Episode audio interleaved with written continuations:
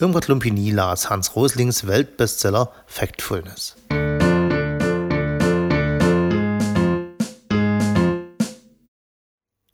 Hans Rosling, Factfulness. 10 Reasons We're Wrong About the World and Why Things Are Better Than You Think with Ulla Rosling und Anna Rosling-Rönnlund. Vor einigen Wochen las ich eine Meldung, dass Bill Gates, seines Zeichens einer der reichsten Männer der Welt, der zusammen mit seiner Frau Melinda Gates Malaria und Kinderlähmung abschaffen möchte, im nächsten Jahr allen College-Absolventen in den USA ein Buch schenken wird, das den Titel Factfulness – 10 Reasons We're Wrong About the World and Why Things Are Better Than You Think trägt.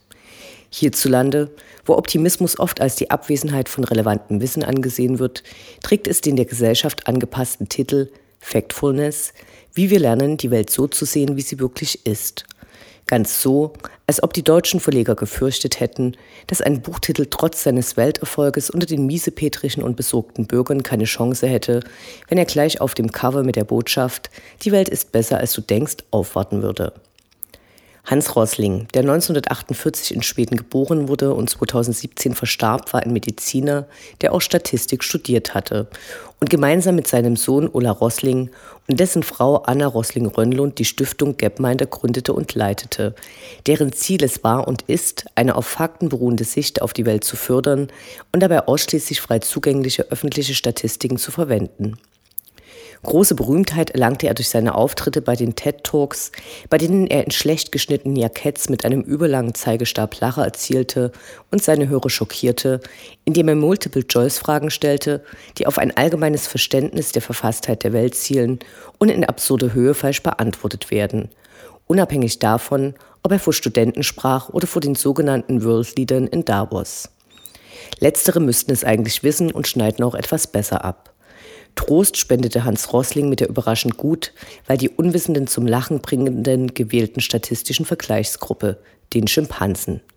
Da sie die Fragen eher wenig verstehen, gelingt ihnen bei jeweils drei Antwortmöglichkeiten die Auswahl der richtigen Antwort zu immerhin 33 Prozent. Damit schneiden sie jedes Mal besser als die befragten Menschen ab. Hans Rossling spricht, zu Recht, von einer verheerenden Ignoranz seiner Zuhörer gegenüber der eigentlichen Weltlage. In seinem Weltbestseller Factfulness zitiert er viele Statistiken, zeigt Entwicklungen und Vorurteile, die sich hierzulande, wie im Rest der sich als entwickelt, in Abgrenzung zu sich als entwickelnd wahrgenommenen Welt, als äußerst hartnäckig erweisen. Er benennt Ursachen und, dies scheint mir neben seinem aufklärerischen Ansatz die Überzeugungskraft seiner Arbeit auszumachen. Er erhebt sich dabei nie über die noch nicht Aufgeklärten, schreibt und spricht mit einem zutiefst empathischen und humanistischen Ansatz, der stets Verständnis für das Einzelschicksal zeigt, dessen Schwere verstörend sein kann, das aber nichts daran ändert, dass die Welt eine bessere ist, als wir im Allgemeinen glauben. Eine augenöffnende Leseerfahrung, die tatsächlich das eigene Bild der Welt korrigiert und in Gesprächen und Streits mit Freunden, Familie, Stammtisch und Kollegen helfen wird. Ein Buch, dessen Empfehlung den Bildungsauftrag unseres kleinen Lokalsenders Coloradio für die ganze Dekade erfüllt. Lest Factfulness. Obwohl ein Bestseller, ist der Titel der automatischen Rechtschreibkorrektur noch nicht bekannt, die ihn gern in Tactfulness ändern möchte. Es ist ein Verdienst Hans Rosslings und seiner Kollaborateure, tatsächlich taktvoll vorzugehen, wenn er nach und nach so ziemlich jede als sicher geglaubte Annahme widerlegt. Wie aber kommt es zur von ihm als verheerend ignoranten Weltsicht? Wir wachsen in bestimmten Gegebenheiten auf, die unseren Blick auf die tatsächliche Verfasstheit der Welt mit voreingenommenen Sichtweisen vernebeln. Wir lernen von Lehrern, deren Ansichten sich nicht gemäß den Veränderungen und Umschwüngen anpassen und mit Lehrmaterialien, die aufgrund von fehlenden Praxen und Prioritäten viel zu selten aktualisiert werden. Kurz, wir lernen die Welt kennen, wie sie vor 50 Jahren war, nicht wie sie tatsächlich ist und beantworten Fragen wie zum Beispiel, wie ist das weltweite Einkommen verteilt? Wie schnell und wo wächst die Bevölkerung der Welt? Wie ist die Entwicklung der Kindersterblichkeit?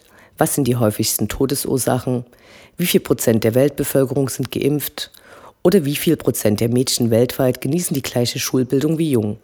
Immer und immer wieder falsch. Eine der bedeutendsten Fehlannahmen ist die Überzeugung, dass die Welt eine duale ist. Auf der einen Seite die entwickelte, den wirtschaftlichen und sozialen Fortschritt anführende Welt, wie wir sie in Nordamerika und Europa und einigen weiteren Staaten vermuten. Auf der anderen Seite die sich entwickelnde Welt, also den ganzen großen Rest.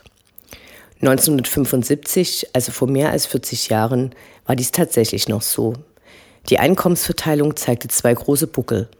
Den größeren für den Teil der Weltbevölkerung, die mit weniger als einem Dollar pro Tag auskommen musste, und den weit kleineren Teil, die bis zu 100 Dollar am Tag zur Verfügung hatte.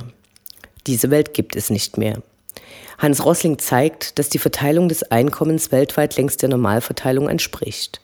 Nur noch ein geringer Anteil der Weltbevölkerung lebt in absoluter Armut und muss sein Leben dem Überleben widmen. Ebenso ist der Anteil der Superreichen, und dies ist ein Fakt, der uns wiederum bekannt ist, sehr gering. Aber der Großteil der Weltbevölkerung gehört inzwischen zur Mittelschicht, die sich dadurch auszeichnet, dass genügend Essen und Elektrizität zur Verfügung stehen, alle Heranwachsenden eine Bildung erhalten, in überwiegender Zahl geimpft und nicht durch Massenepidemien bedroht sind. Dies wird nur zögerlich durch Weltorganisationen adaptiert, auch wenn Hans Rosling einen Großteil seiner Zeit dafür verwandte. Unsere zweigeteilte Weltsicht ignoriert dies, da es auch wesentlich einfacher und evolutionär begünstigt wird, die Welt in zwei Teile, in Arm und Reich, in den Westen und den Rest, in Freund und Feind zu teilen. Die Entwicklung, für die ich hier nur ein Beispiel nennen möchte, ist eine andere. Reiche Konsumenten, für deren Einordnung das Kriterium gewählt wird, dass sie sich eine Flugreise für ihre Ferien leisten können, kamen 1975 nur zu 30 Prozent außerhalb von Europa und Nordamerika. Heute sind es bereits 50 Prozent.